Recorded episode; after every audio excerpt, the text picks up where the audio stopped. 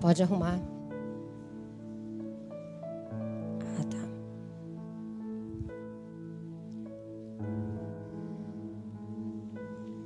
Vamos lá, gente. Nós vamos falar sobre a natureza de Jesus. E eu acredito que é um tema que chamou muita curiosidade. Né? Qual é a natureza de Jesus?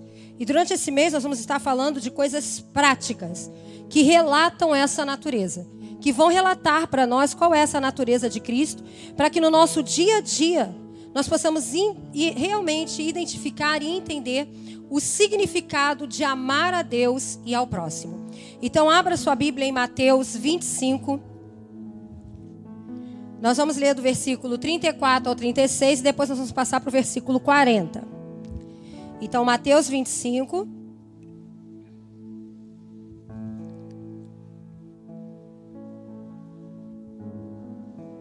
Versículo 34.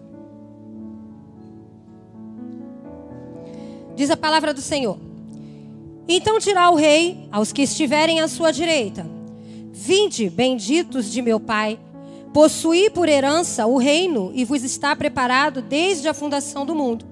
Porque tive fome e deste-me de comer, tive sede e deste-me de beber, era estrangeiro e me hospedaste, estava nu e vestiste-me, obedeci e visitaste-me, estive na prisão e foste me ver.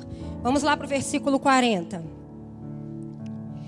E respondendo o rei, lhes dirá: Em verdade vos digo que quando fizeste a um dos meus pequeninos irmãos, a mim o fizeste.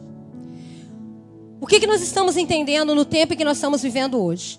Hoje nós estamos entendendo que Jesus está nos chamando a uma autorresponsabilidade. É isso mesmo que você está ouvindo. Não há mais espaço para que nós fiquemos sentados e omitirmos aquilo, em omissão, aquilo que Deus está nos chamando para fazer. Não há mais tempo para nós darmos desculpas.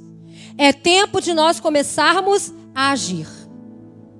Nós estamos vivendo num tempo hoje onde nós não podemos mais dar desculpas, mas nós precisamos agir pela ação do Espírito Santo.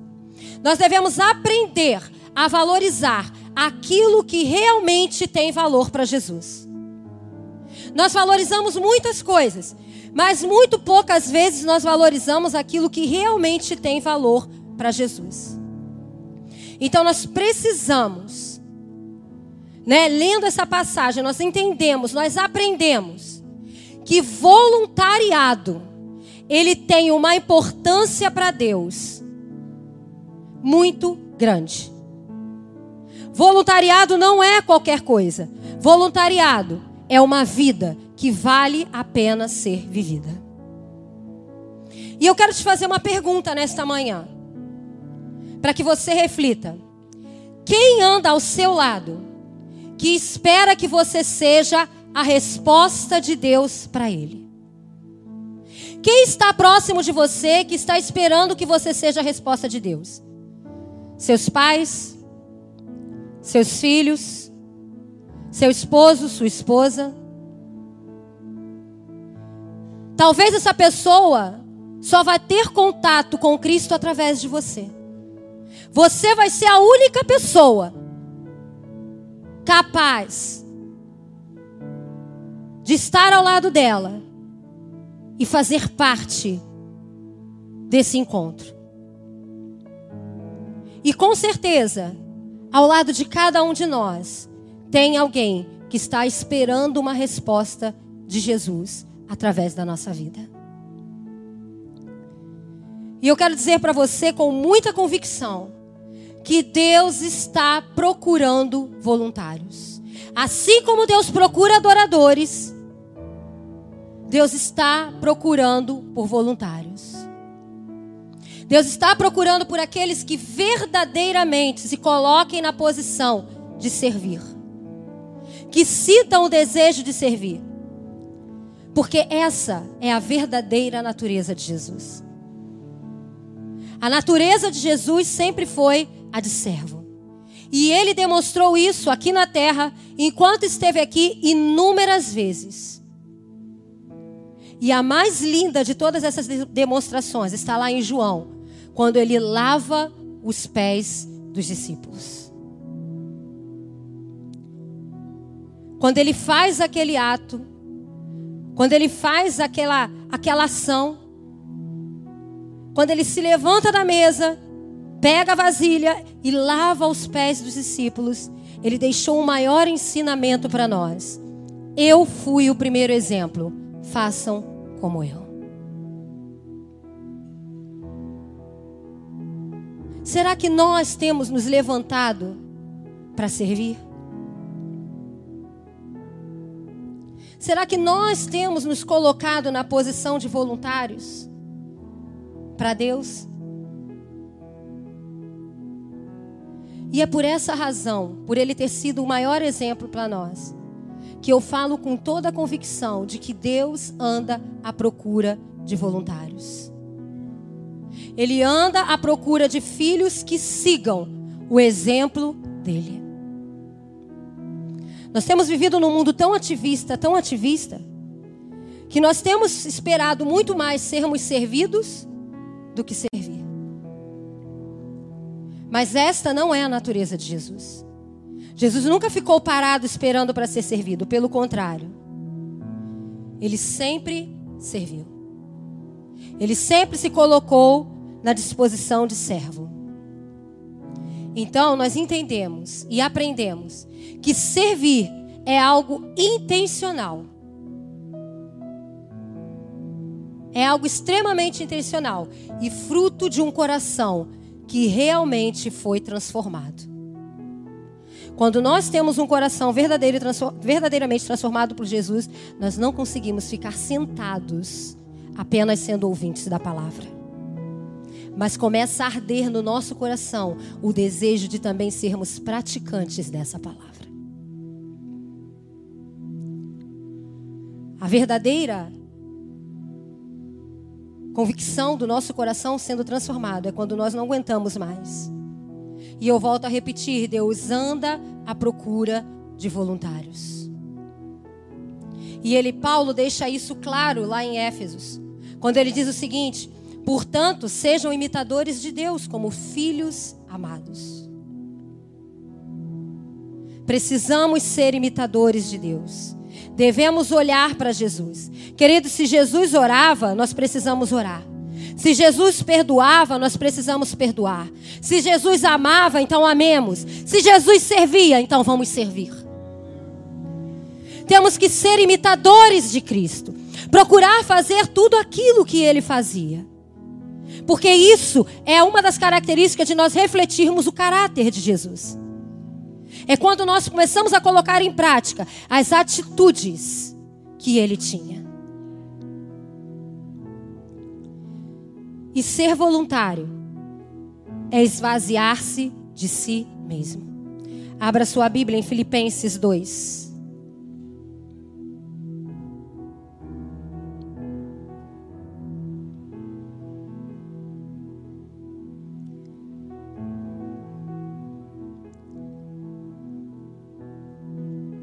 Filipenses 2, versículos 5 ao 7.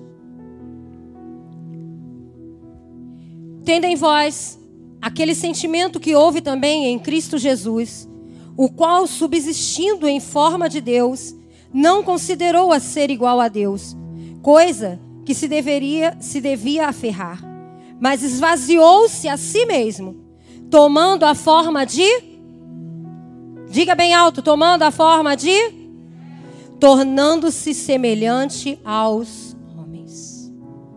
Então, servir é esvaziar-se de si mesmo. Ah, mas eu não quero servir não, porque eu não gosto de me relacionar com pessoas. Ah, eu não vou servir não, porque servir eu tenho que estar enfiado na igreja o dia inteiro. Ah, eu não vou servir não, porque isso dá problema. Esvazie-se de si mesmo. Esvazie-se de si mesmo, se você quer ser imitador de Cristo. Quando somos encontrados por Cristo, há uma recompensa para nós, sabia disso? Quando Jesus nos encontra, há uma recompensa para nós. Ah, pastor, aí começou a melhorar, né? Se a gente vai ser recompensado, mas que qual é a principal recompensa? Qual é a principal recompensa de, de ser encontrado por Jesus? Para relatar essa recompensa, eu vou usar uma das histórias mais lindas relatada por Moisés, quando houve a separação das tribos.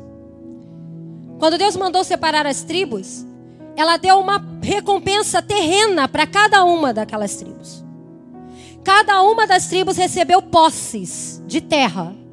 Mas houve uma tribo que Deus falou assim: esta não. Essa não vai ter nenhuma recompensa terrena.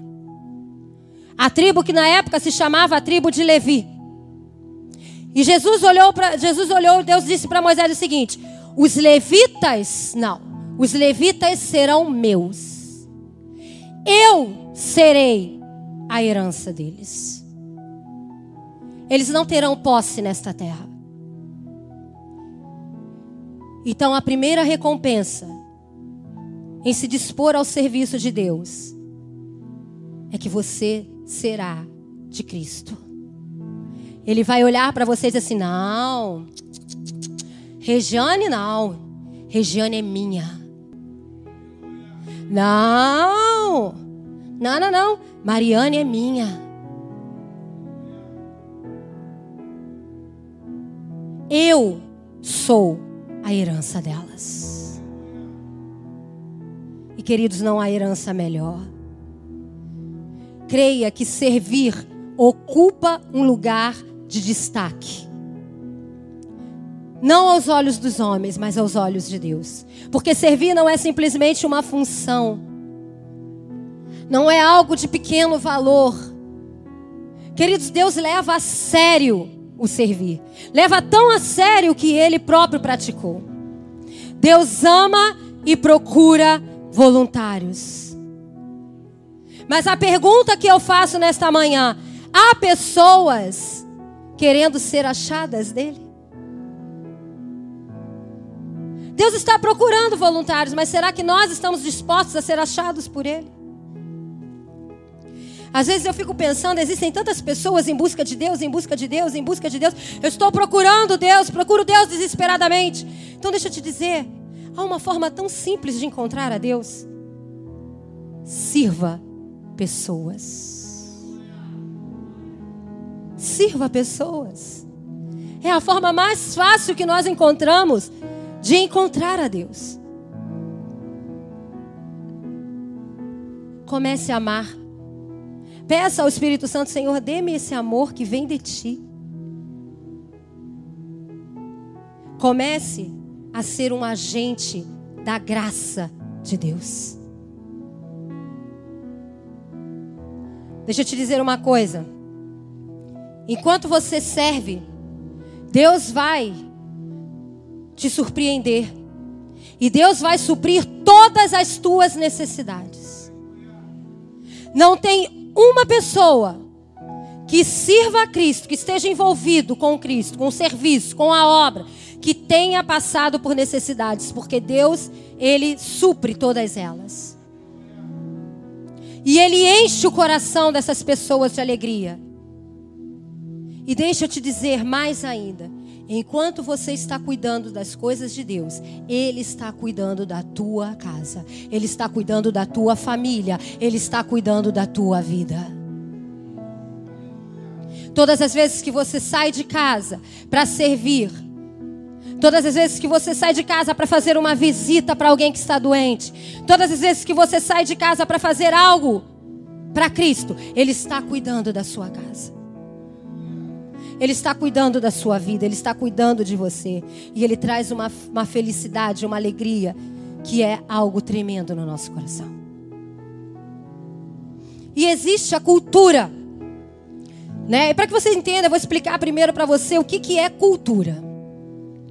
Cultura é tudo aquilo que você pensa como valor. É tudo aquele princípio e crença que, valo, que você valoriza e que você não abre mão. Em resumo, queridos, cultura é tudo aquilo que faz parte de você.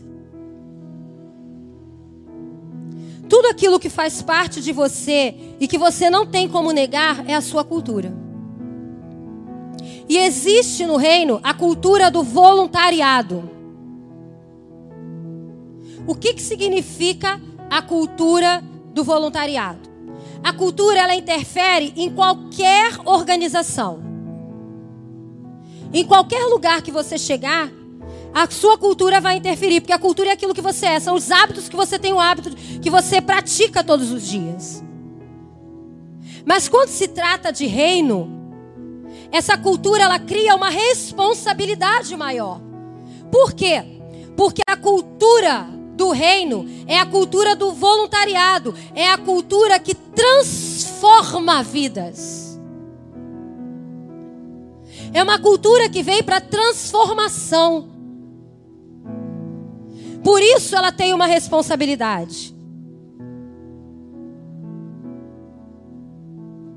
Na verdade, a cultura é aquilo que você é. Mas no reino ela tem uma responsabilidade maior. Por quê? Porque aquilo que você é vai transformar pessoas. O que as pessoas veem em você vão causar nelas o desejo de serem transformadas. Por isso é tão importante. Não adianta falar sobre voluntariado se nós não entendermos essa cultura. Porque a cultura do voluntariado é o princípio do reino de Deus. E como nós alcançamos essa cultura? Como é que isso acontece? Provérbios 19, 27 diz assim: Filho, se você parar de aprender, logo esquecerá o que sabe. Eu vou dar um exemplo bem claro aqui. Quantos aqui já passaram do ensino médio já tem um tempo? O que você lembra de que você aprendeu lá? Nesse momento de pandemia, se você tem filhos e eles precisaram da sua ajuda. Foi fácil lembrar? Você já aprendeu. Mas foi fácil lembrar? Teve pais que tiveram que estudar novamente para poder tentar ensinar os seus filhos. Não é verdade? Porque tudo aquilo que você para de aprender, você esquece. Então, o primeiro passo para a cultura do voluntariado? Ela vem pelo ensino. Ela vem pelo ensino. Toda vez que você vê alguém insistindo em te ensinar alguma coisa, é porque ela está valorizando o que pode ser transformado na sua mente. Então, não fique triste se alguém está te ensinando. Aproveite. E nesses domingos nós vamos aprender o que é servir, nós vamos aprender por que servir, nós vamos aprender como e a quem servirmos. Deixa eu te dizer uma coisa: pessoas não nascem sabendo servir, elas aprendem. Todos nós aprendemos a servir. Se você não ensinar o seu filho a fazer algo, né? Se você não falar para ele assim, Cate os seus brinquedos que você espalhou. Ele vai catar? Não, ele vai brincar e vai deixar os brinquedos espalhados. Porque ninguém nasce aprendendo. Ninguém, sabe, ninguém nasce sabendo.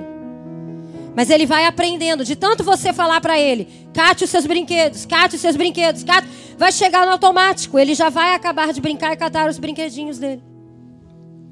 Mas se você não ensinar isso enquanto ele é pequeno, você vai ver que ele vai ser bagunceiro até não aguenta mais.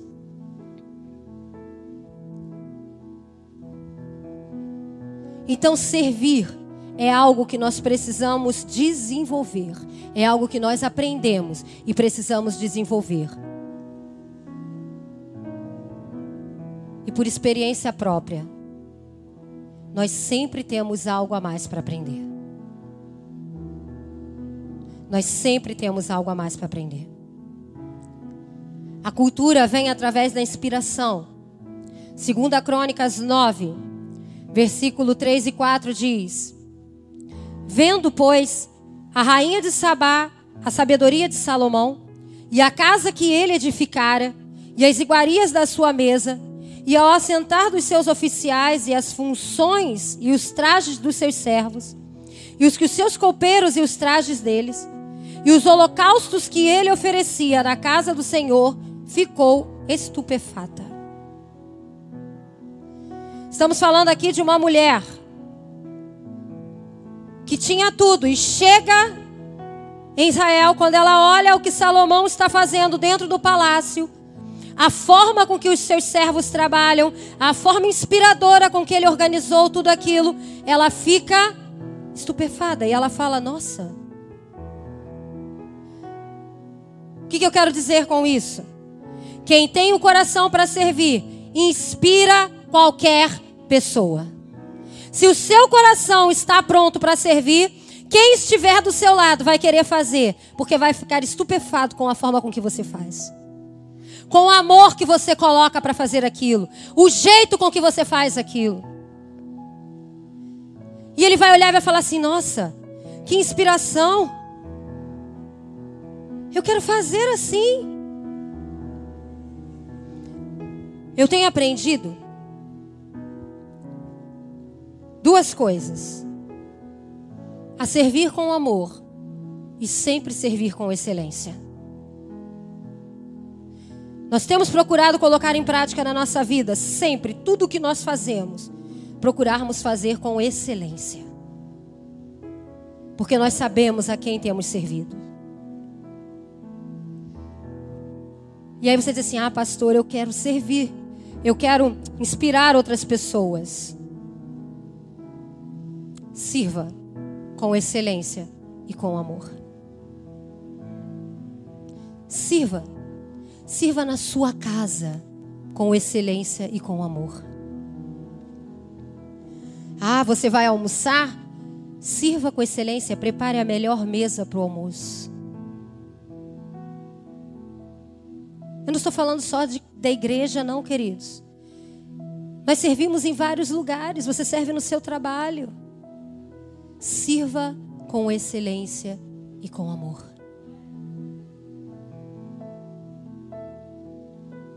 Ah, mas lá na minha empresa, servir, faça com excelência e com amor. Em algum momento, você vai perceber que essas pessoas, que você está motivando e inspirando pessoas a fazerem igual a você. Guarde bem o que eu vou te dizer. Você que anota, anote isso. Nós ensinamos o que nós sabemos, mas nós só reproduzimos aquilo que nós somos. Você pode ensinar tudo o que você sabe, mas você só vai ver pessoas fazerem aquilo que você é. Então guarde isso no seu coração. Talvez você não tenha noção do impacto que você causa na vida de outra pessoa quando você serve. Servir cria espaços. O que, que significa isso? Eu tenho percebido que o ambiente aonde nós servirmos, aonde nós trabalhamos, aonde nós estamos, ele acaba se tornando propício para o nosso crescimento. Todas as pessoas que servem, elas acabam crescendo. Elas se desenvolvem. E elas não se desenvolvem apenas numa área, mas elas vão desenvolver em todas as áreas da vida dela. E eu vou dizer uma coisa para você: todos nós somos chamados para servir. Eu fui chamada para servir, você foi chamado para servir, todos nós fomos chamados para servir. Mas nem todos nós aceitamos. Tem pessoas que dizem assim: não, eu não quero servir. Quero continuar aqui sentada. Eu não quero fazer, não quero servir. E nós não vamos julgar você. Mas eu vou dizer: o convite continua para todos. E quando nós aceitamos esse, esse convite, nós vemos que nós crescemos. Nós nos desenvolvemos. E aqui na nova vida do Caxambi, aqui na igreja, nós temos áreas que nós chamamos de macro voluntariado. O que, que significa essa área de macro voluntariado? Ela, ela foi criada para abraçar todas as pessoas que desejam servir. Elas foram feitas para que todas as pessoas que desejam servir possam fazer. e nas mais diversas formas. E eu vou falar algumas dessas áreas aqui. A primeira área é o bem-vindo. Que área é essa bem-vindo? Tá vendo onde está aquele moço bonito lá atrás, ó? É a portaria. Se você chegar aqui de carro, você vai ver que tem sempre uma pessoa bonita lá atrás para te receber. O primeiro impacto que você tem quando você chega na, igre na igreja é com essas pessoas. Por isso que é o bem-vindo. Talvez você diga assim: ah, trabalhar no estacionamento, servir no estacionamento, querido, você tem o privilégio de ser a primeira pessoa a receber uma família que está chegando na casa do Senhor. Estar na portaria é você ser a primeira pessoa a dizer para ela assim: seja bem-vindo. Que bom que você está aqui. Então, essa é a primeira área, é a área do bem-vindo. A segunda área que nós temos aqui, nós chamamos de área de generosidade. Que área é essa de generosidade? A área de generosidade é aquela que fica aqueles obreiros bonitos aqui na frente para passar os envelopes. É aquela que você não vê, mas que as pessoas chegam aqui uma hora antes do culto e elas vão lá atrás ver como é que estão os banheiros. Elas varrem a frente da igreja. Quando você chega, a igreja está limpinha, está cheirosa. Elas procuram ver se está tudo organizado. Essa é a área da generosidade. Nós temos também o espaço Kids. Quem aqui ama criança, levanta a sua mão. Quanta gente ama criança, né? Mas se você ama criança e você deseja servir, temos o Espaço Kids. E que precisa de voluntários. Quem aqui ama cozinhar, levanta sua mão. Já diminuiu o grupo, né? Tem um grupo aí que é parecido comigo. Vou perguntar a segunda vez para ver se melhora. Quem ama cozinhar? A gente tem o espaço da cantina. Né?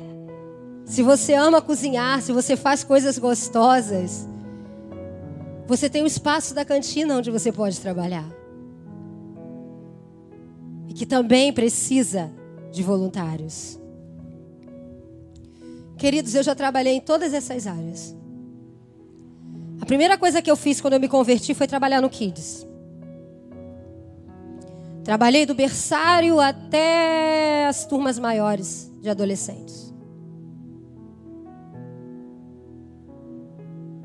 Quando o pastor começou na igreja de Praça Seca, eu também passei pelo generosidade.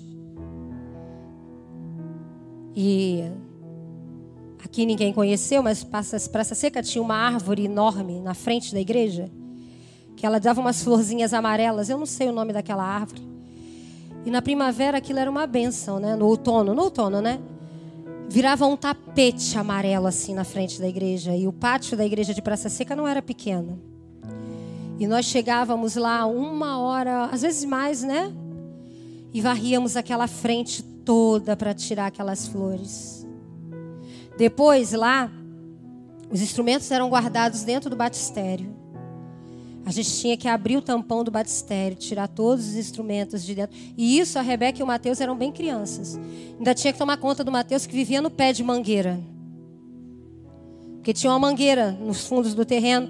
E se eu não ficasse de olho nele, quando começasse o culto, ele era todo amarelo, porque ele adorava manga. Então nós tínhamos que tirar todos os instrumentos de dentro. E não terminava aí não. Porque o culto acontecia, o culto rolava, e quando todo mundo ia embora, a gente ficava lá para guardar tudo, fechar tudo. E nós fazíamos aquilo com amor. Eu lembro que o pastor, às vezes, ele ia passar a oferta, ele tinha que ir no banheiro lavar o rosto, porque ele estava com a roupa toda suada. E eu nunca vi ele reclamando.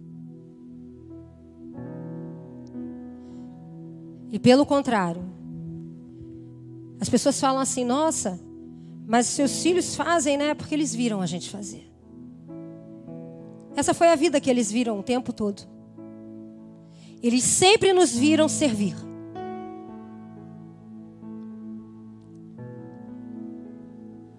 Se você quer ver os seus filhos servindo na obra, se você quer ver os seus filhos sendo servos, sirva. Não seja apenas ouvinte da palavra, mas seja praticante dela. Sirva. Sirva. Deus está esperando por você. Deus está esperando por você. Porque quando eu me envolvo, eu me apaixono. O Salmo 100 diz assim: Servi ao Senhor com alegria. alegria é o combustível para que nós estejamos aqui servindo todos os dias.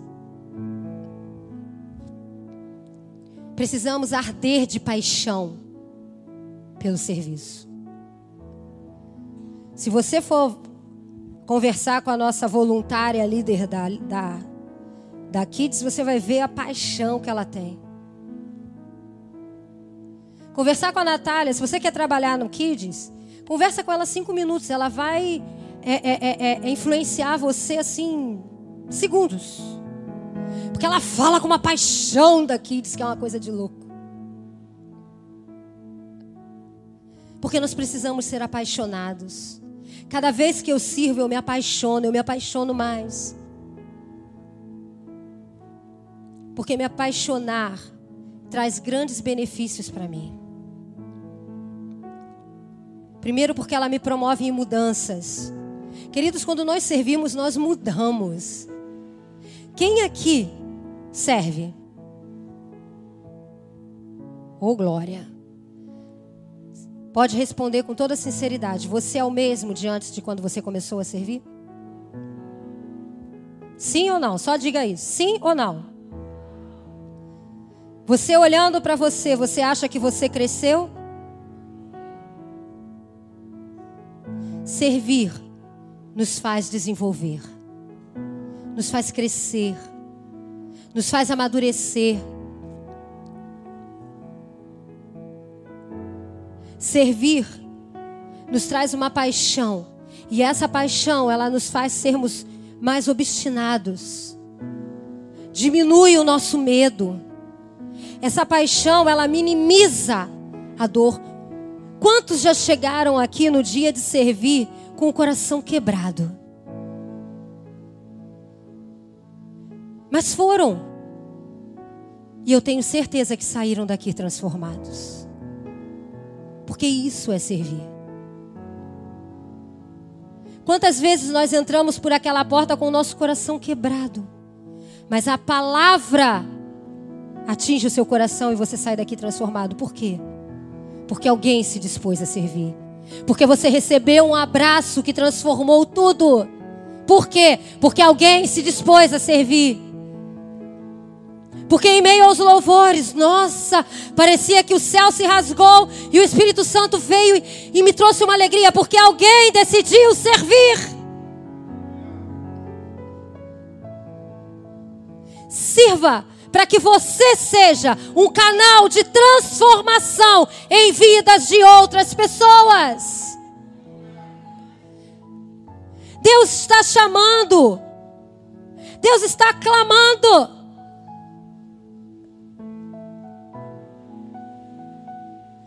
É momento de nós sairmos da nossa área de conforto. Queridos, sentar e ouvir a palavra é maravilhoso. Mas não há nada melhor do que você chegar num hospital onde uma pessoa está tão fragilizada, tão abatida por tudo que ela tem ouvido, e você dizer para ela: Senhor é contigo. E você orar com ela, e você sair de lá e você ver aquela pessoa com um sorriso totalmente diferente nos lábios, com uma convicção de que Deus vai fazer algo. Não há preço que pague isso.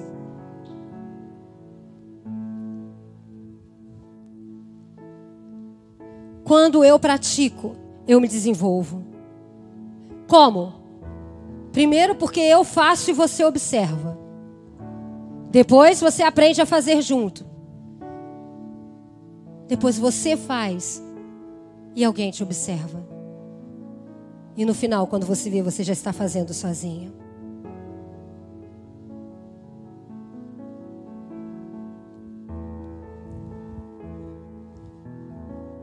Não há nada melhor do que nós, nós podemos servir. Servindo, você vai perceber os dons e os talentos que Deus colocou em você. Ah, pastora,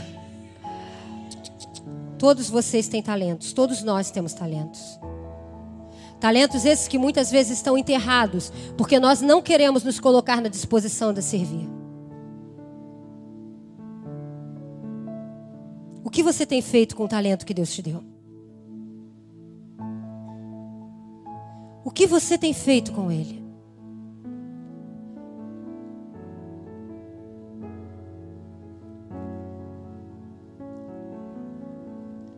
É servindo que nós desenvolvemos os nossos dons e os nossos talentos. É servindo que nós crescemos em Cristo. É servindo que nós desenvolvemos a natureza de Jesus na nossa vida. Todos nós queremos ter a natureza de Jesus. Então, o primeiro passo para ela, saia da sua zona de conforto e sirva. Saia da sua zona de conforto e ame. Saia da sua zona de conforto, porque quando você serve, você tira o seu egocentrismo, você para de olhar só para você e você começa a descobrir que outras pessoas precisam desse amor. Quando nós servimos, nós deixamos de ser egocêntricos. Deixamos de parar de pensar em nós mesmos o tempo todo. E quando nós servimos na igreja, porque eu vou dizer uma coisa para você: a igreja, o ambiente da igreja, é onde tudo começa. É aqui que começa tudo. E aqui na igreja que o laboratório é feito. O primeiro laboratório que você faz é aqui. Quando nós colocamos em prática os nossos dons e talentos, quando nós corrigimos as nossas falhas, nós temos acertos. Nós tratamos o nosso ego. Nós aprendemos a lidar com diferenças. E isso tudo dentro de um ambiente agradável. O servir não é apenas na igreja. A igreja não é o fim do serviço. Mas quando você começa a servir na sua igreja, automaticamente você vai querer servir em outros lugares. Isso é automático. E a minha oração é que a partir deste domingo, você comece a sonhar com esse caminho. Que o Espírito Santo faça fluir, que o Espírito Santo faça arder no seu coração o desejo de servir. Queridos, não há mais tempo. Jesus está voltando. Isso não é uma frase, uma frase clichê. Jesus está voltando. É hora de nós virarmos o jogo. É hora de nós verdadeiramente vivermos o avivamento que nós tanto temos pedidos para Deus. É momento de nós transformarmos e sermos transformados pelo simples fato de amar e de servir ao próximo. Porque quando você serve e quando você ama, você transforma situações e também é transformado por elas. Eu não sei o que você veio aqui nesta manhã esperando ouvir. Mas Deus está te chamando. Levante-se. Você pode você é capaz. Esse chamado é para você. Saia da sua zona de conforto. Às vezes nós falamos assim: ah, mas eu vou servir, mas aí tem que chegar uma hora. Ah, faça. Comece a fazer. E você vai ver se Deus não vai transformar o seu coração. Comece a fazer e você vai ver se Deus não vai mudar a sua forma de pensar primeiro. Porque servir não é um peso. Servir é a melhor coisa que nós podemos fazer. E que nesta manhã de ceia, onde nós vamos lembrar o maior sacrifício feito por Jesus, o Deus que veio à terra para nos servir, para servir pessoas, e que se entregou por amor a mim e a você. Que você possa, a partir de hoje, parar e pensar, não o que a minha igreja pode fazer por mim, mas, como um coração de servo, você se perguntar: em que eu posso servir a minha igreja? Em que eu posso servir a minha igreja? Porque quando você serve a sua igreja, quando você serve a qualquer pequenino, você está servindo a Jesus. Fique de pé nesta manhã.